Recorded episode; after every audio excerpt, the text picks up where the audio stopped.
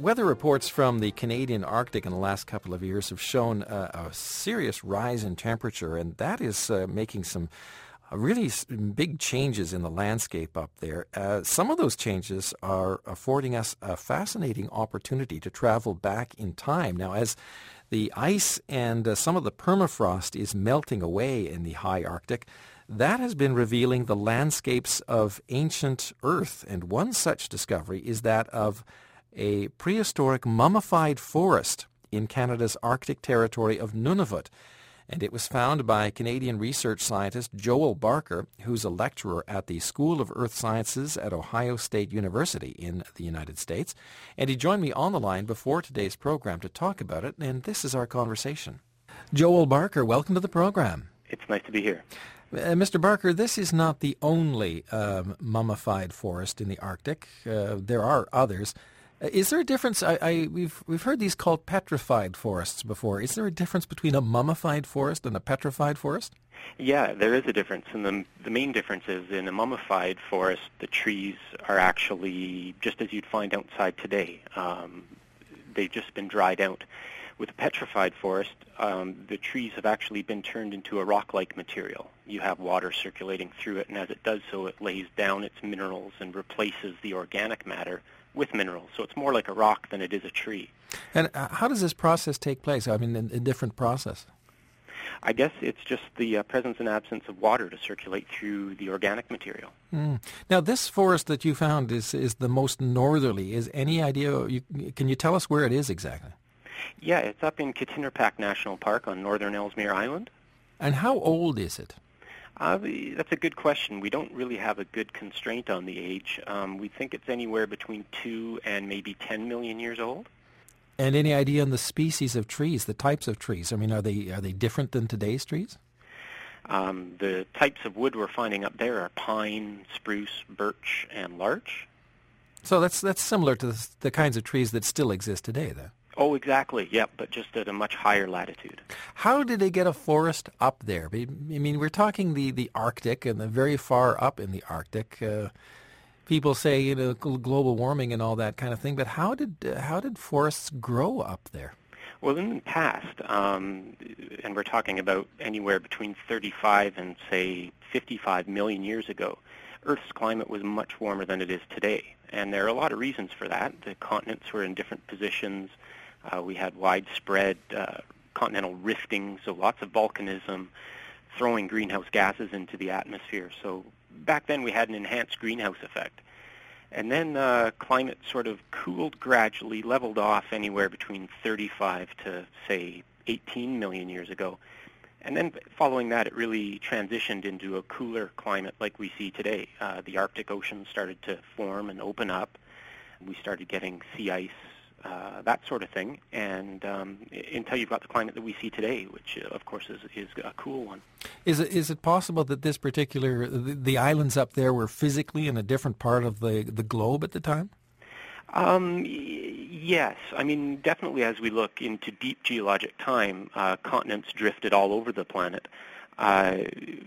If we're talking about the period of time where this forest lived, uh, Ellesmere Island itself was probably at a very similar latitude. It was twisted a little bit, but the Arctic Ocean itself uh, hadn't really opened up yet, and that's why it was much warmer.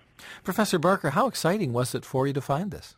Uh, it was very exciting. I mean, this area is in a park, so we've got park wardens up there who know just about everything you want to know. They're a great source of knowledge. And so they had mentioned that, yeah, they had found these logs lying on the ground. And as it turned out, there were some researchers from Minnesota University, uh, Joel Jurgens and Bob Blanchette, who had published a paper just identifying the types of wood they found lying on the ground and looking at how they'd be degraded by fungi. And so I just was up there on another project and just happened to get to look at this area and eventually managed to find a rich outcrop where all this material was coming out from. And as we dug deeper into the soils, we found things like leaves and seeds and sort of knowing what it, we do about the Arctic and its past climate, we knew that these things were very old. And so, yes, it was very exciting and almost a very surreal experience. Is, is there a possibility that you could find things like mummified insects and perhaps even larger animals in, in what's coming out there? Yes, I mean I, anything's possible, I suppose, and it's funny you should mention the insects because that is one thing that we'd be looking for specifically to try to better constrain the age of this forest. We know that there were certain insect species that lived for a very short period of time, so even if they existed for two million years, if they are mixed in with our forest deposit, then we can narrow our, our guess of the age of this forest, forest deposit to that two million years. What can we learn from this forest in terms of uh, how ecosystems respond to climate change? Well, that's really the main question we're trying to get at here, and I guess what we can infer from from these remains, because they're mummified, we can apply a lot of techniques to investigate the tissue. So let's talk about the tree rings for a moment. If we can look at the younger tree rings and determine, okay, what was the climate when the younger tree rings formed, and we can get at this by looking at isotope values. Uh, we can then compare it to the older tree rings in the same tree and get an idea of how quickly climate was changing. And then by looking at the tree rings themselves, we can get an idea of, okay, so how were the trees responding to this change in climate? Uh, was the ecosystem really slowing down rapidly, or were there certain thresholds that needed to be met before there was an ecosystem response? And so we're talking about a, a, climate change in the Arctic. In this case, it's a cooling climate change, but right now the Arctic is experiencing a warming climate change. So we can maybe infer um, from changes that we observe happened in the past, we can infer what might happen in the future. Can I ask you what you were doing in the far north in the in the first place? You were not alone up there.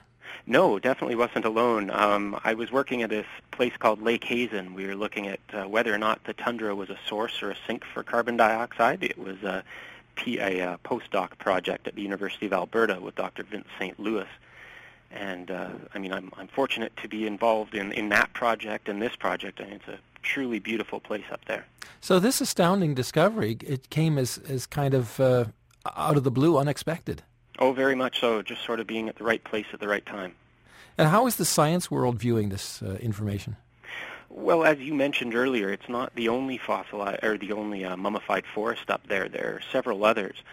So in that sense, it's just sort of another locality. But the interesting thing about our site is that the diversity of the species that we've found, both in terms of the wood and the leaves, and also we've um, looked at the pollen, it's all very low diversity. So the importance of this site, I think, is that it was right at the edge when climate was deteriorating. This population was right at the edge of what the forest could stand, and therefore it's it's very sensitive to any climate changes, and therefore very useful for investigating these climate changes. Well, thank you, Dr. Barker, very much for uh, talking to us about this, and congratulations. Well, thank you. It was my pleasure. And that was my conversation with Canadian-born research scientist Joel Barker, and uh, he is currently a lecturer at Ohio State University's School of Earth Sciences, and he joined us on the line from his present location in Columbus, Ohio.